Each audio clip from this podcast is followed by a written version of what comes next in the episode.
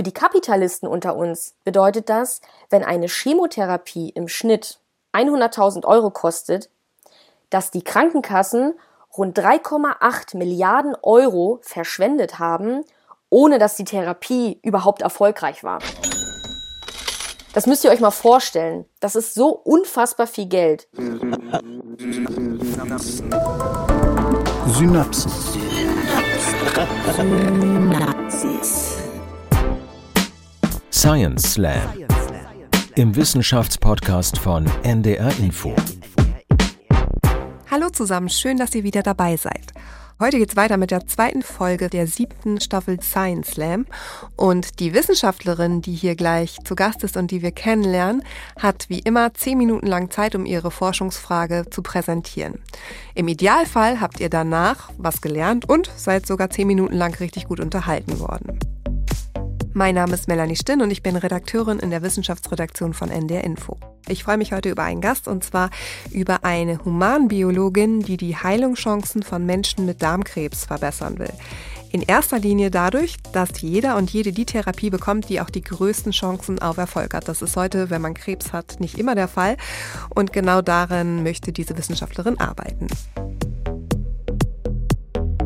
Heute im Ring. Ulrike Pfohl, Humanbiologin aus Berlin.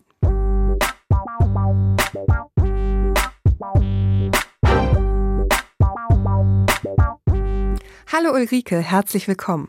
Hallo. Ich habe ja gerade schon angekündigt, ähm, du möchtest die Heilungschancen von Menschen verbessern, die Darmkrebs haben. Und dein Vortrag, der heißt ja, wie Darmkrebs in zehn Minuten gezähmt werden kann. Als ich den Titel zum ersten Mal gesehen habe, habe ich so gedacht, okay, das ist ähm, ambitioniert, das weckt wahrscheinlich ganz schön hohe Erwartungen. Wird deine Forschung dem denn gerecht? Na, das ist eine sehr gute Frage. Ich glaube, so schnell geht's nicht, aber mittlerweile sind wir sehr gut dabei, dass wir anhand von Tumororganoiden, die wir aus äh, Patienten Tumorproben äh, generieren, Medikamente testen können und dann eine Entscheidungshilfe sein können für Onkologinnen und Onkologen, wenn sie nicht mehr wissen, was sie eigentlich einem Patienten oder einer Patientin für Therapien eigentlich noch geben können. Mhm.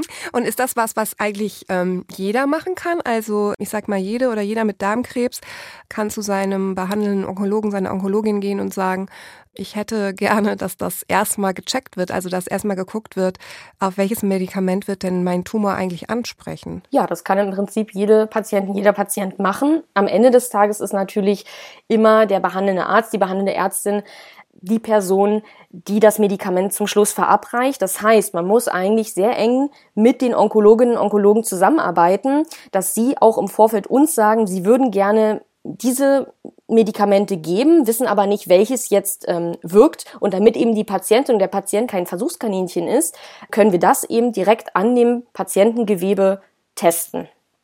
Vielleicht musst du noch mal ganz kurz sagen, was heißt das denn eigentlich? Wer ist denn dein Arbeitgeber? Mein Arbeitgeber ist ein, ein Biotech-Unternehmen in, äh, in Berlin-Buch, was eben sich spezialisiert hat auf 3D-Zellkulturen. Das heißt, wir machen hauptsächlich Zellkulturarbeit im Labor und arbeiten dieses Tumorgewebe auf. Wir können sagen, wir können sämtliche solide Tumore untersuchen. Solide Tumore sind die Tumore, die in sämtlichen Organen des menschlichen Körpers sich bilden können. Wir können es im Moment noch nicht für Leukämien und äh, Lymphome anwenden, aber alle soliden Tumore können wir untersuchen. Mhm.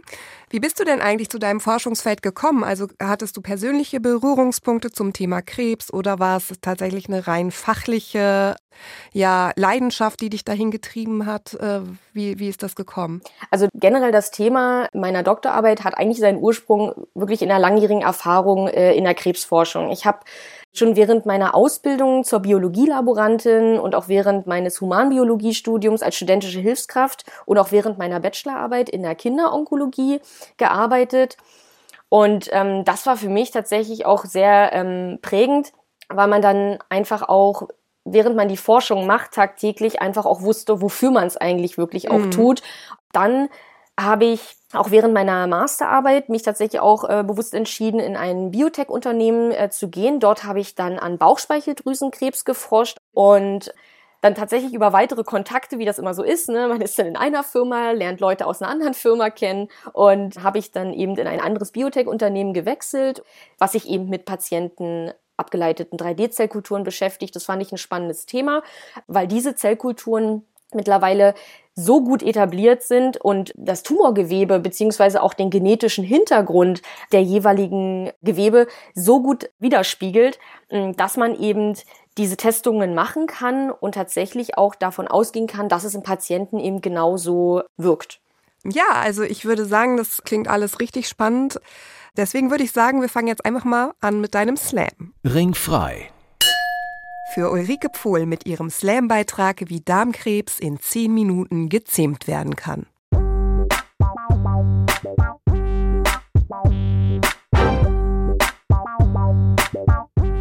Hallo zusammen. Ich bin Ulrike und in den nächsten 10 Minuten erkläre ich euch, wie man das Biest zähmen kann. Denn genau in dieser Zeit erhält ein weiterer Mensch in Deutschland die Diagnose Darmkrebs. Das heißt, dass jährlich ca. 59.000 Menschen in Deutschland an Darmkrebs erkranken. Ich weiß, was ihr jetzt denkt. 59.000? Das ist doch exakt die Einwohnerzahl von Greifswald.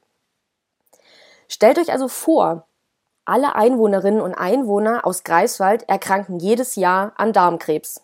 Und all diese Menschen bekommen laut ärztlicher Leitlinie ihre Therapie. Aber jetzt sage ich euch, dass weniger als 35 Prozent überhaupt auf die Medikamente ansprechen. Für die Humanisten unter uns bedeutet das, dass mehr als 38.000 Menschen keine adäquate Behandlung erhalten haben.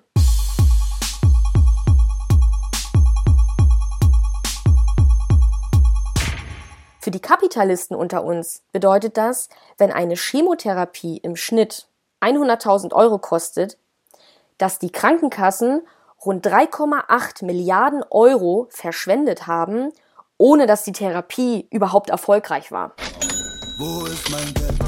Das müsst ihr euch mal vorstellen. Das ist so unfassbar viel Geld. Ich habe das mal umgerechnet.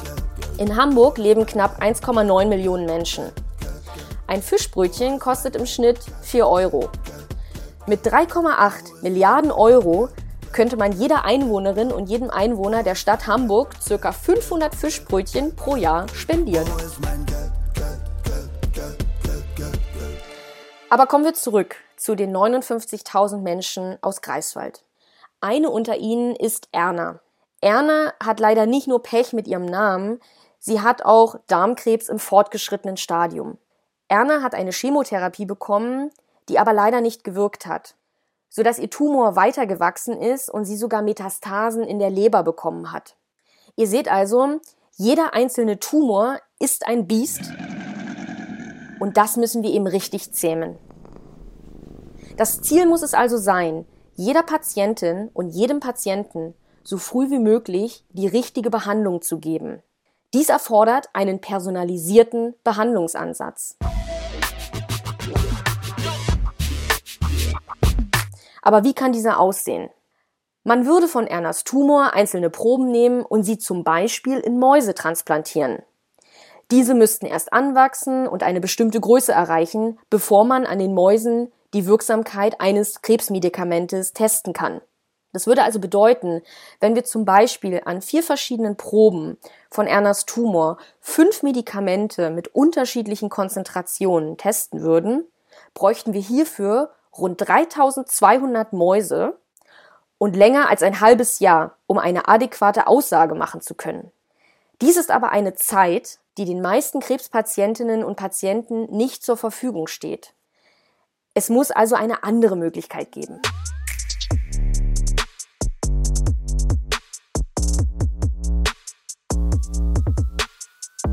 Man kann auch aus Tumorproben 3D-Zellkulturen herstellen, sogenannte Organoide, und diese auf Kulturplatten in einem Labor wachsen lassen. Und daran kann man verschiedene Medikamente testen und sogar genetische Veränderungen untersuchen. Ein weiterer Vorteil dieser Organoide ist es, dass man auf einer Testplatte gleichzeitig mehr als fünf Medikamente in unterschiedlichen Konzentrationen testen kann und braucht dafür nicht mal einen Monat. Das heißt, mit Organoiden könnten wir also nicht nur Ernas Leben retten, sondern auch das Leben von mehr als 3000 Mäusen. Ist das nicht toll?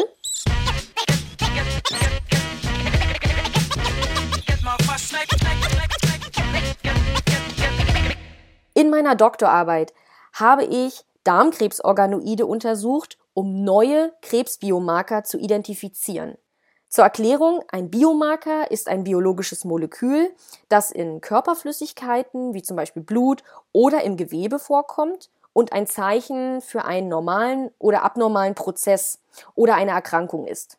Wenn Erna zum Beispiel zum Arzt geht, weil sie die Grippe hat, und ja, diese Art der viralen Infektion gibt es tatsächlich noch, dann misst der Arzt meistens ihre Körpertemperatur und schaut, ob sie Fieber hat oder eben nicht. Das ist zum Beispiel ein Biomarker. Vielleicht nimmt er ihr auch Blut ab und kontrolliert ihre Blutwerte. Denn eine erhöhte Anzahl weißer Blutkörperchen deutet meistens auf eine Infektion hin. Auch das ist ein Biomarker. Im Fall von Darmkrebs kann ein Biomarker zum Beispiel die Lage des Tumors sein, also ob er auf der rechten oder auf der linken Seite liegt. Dies kann tatsächlich einen großen Einfluss auf den Behandlungserfolg haben. Oder eine Mutation innerhalb der DNA kann ein Biomarker sein, die ein Ansprechen auf bestimmte Medikamente vorhersagt. Nehmen wir uns also Ernas Tumor nochmal genauer unter die Lupe. Das große Problem ist, nicht nur wir Menschen sind alle heterogen, also komplett unterschiedlich, sondern auch jeder einzelne Tumor im Körper ist sehr heterogen. Das heißt, die Zellen im selben Tumor können zum Beispiel unterschiedliche Mutationen haben, die zu Resistenzen gegenüber Chemotherapeutika führen können. Um die Heterogenität in Ernas Tumor zu untersuchen, habe ich ihn in mehrere Teile geschnitten und diese getrennt voneinander kultiviert. Ich werde nun von zweien berichten. Ich nenne sie der Einfachheit halber Region 1 und Region 2. Diese beiden Regionen habe ich mit verschiedenen Medikamenten behandelt und die Zellviabilität gemessen. Ich habe also untersucht, wie viele Tumorzellen nach der Medikamentengabe überlebt haben. Hierbei habe ich bei einem Medikament tatsächlich einen signifikanten Unterschied in der Zellviabilität bei beiden Regionen feststellen können.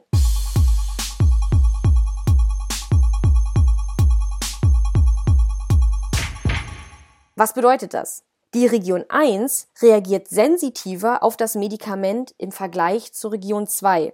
Das heißt, es sterben also mehr Zellen von Region 1. Das ist doch schon mal ein sehr gutes Zeichen. Aber was ist die Ursache dafür und könnte diese ein potenzieller Biomarker sein, damit man sich frühzeitig für das wirksame Medikament entscheiden kann?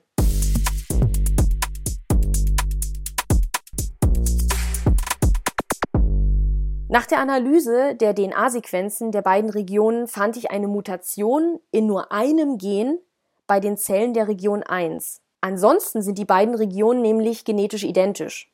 Um zu untersuchen, ob diese Mutation für das Ansprechen verantwortlich ist und als Biomarker dienen kann, kann man einen einfachen Trick anwenden.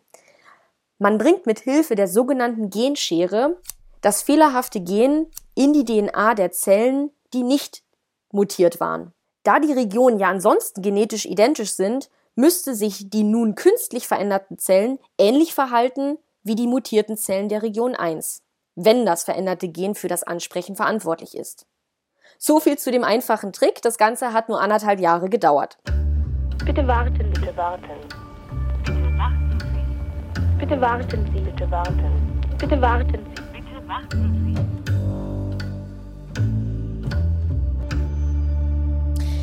Sie. Ich habe dann die drei Zelllinien wieder mit denselben Medikamenten getestet und siehe da, die künstlich erzeugte Zelllinie mit der mutierten DNA-Sequenz war ebenfalls sensitiv und zeigte somit ein nahezu identisches Verhalten wie die mutierte Region 1. Daraus kann man schlussfolgern, dass die Veränderung in diesem einen Gen für das bessere Ansprechen auf das Medikament verantwortlich ist. Neben Ernas Tumor habe ich noch weitere Tumore mit derselben Mutation untersucht und es hat sich bestätigt, dass Tumore, die diese Mutation tragen, auf das Medikament besser ansprechen. Hätte man Ernas Tumor also im Vorfeld getestet und ihr das wirksamere Medikament verabreicht, hätte man sie insgesamt besser und schneller behandelt.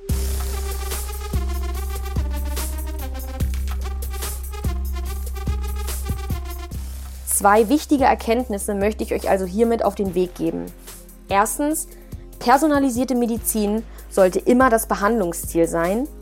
Und zweitens, eine optimale Behandlung kann man mit Hilfe von Tumororganoiden vorhersagen und braucht dafür keine Mäuse mehr. Somit könnten wir mehr Menschen nicht nur mit Darmkrebs, sondern auch mit anderen Krebserkrankungen optimal behandeln. Und die Krankenkassen investieren dann auch in die richtige Behandlung. Und damit nicht mehr alle 10 Minuten ein Mensch die Diagnose Krebs bekommt, müssen wir eben auch mehr prädiktive Biomarker finden, um das Biest zu zähmen. Vielen Dank für eure Aufmerksamkeit.